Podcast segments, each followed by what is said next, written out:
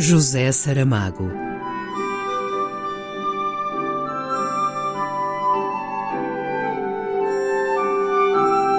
A caminho do centenário.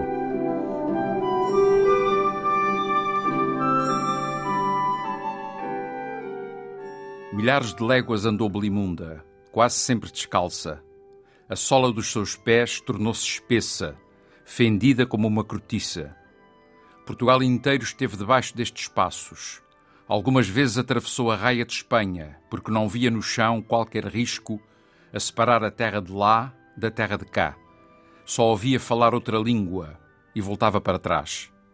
Em dois anos foi das praias e das arribas do oceano à fronteira.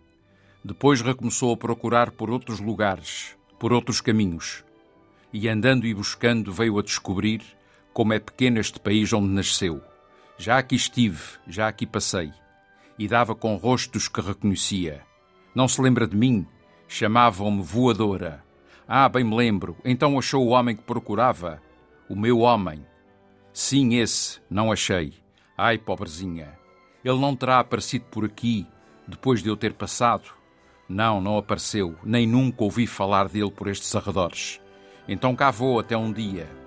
Boa viagem, se o encontrar. Um excerto de Memorial do Convento, por Carlos Reis. José Saramago.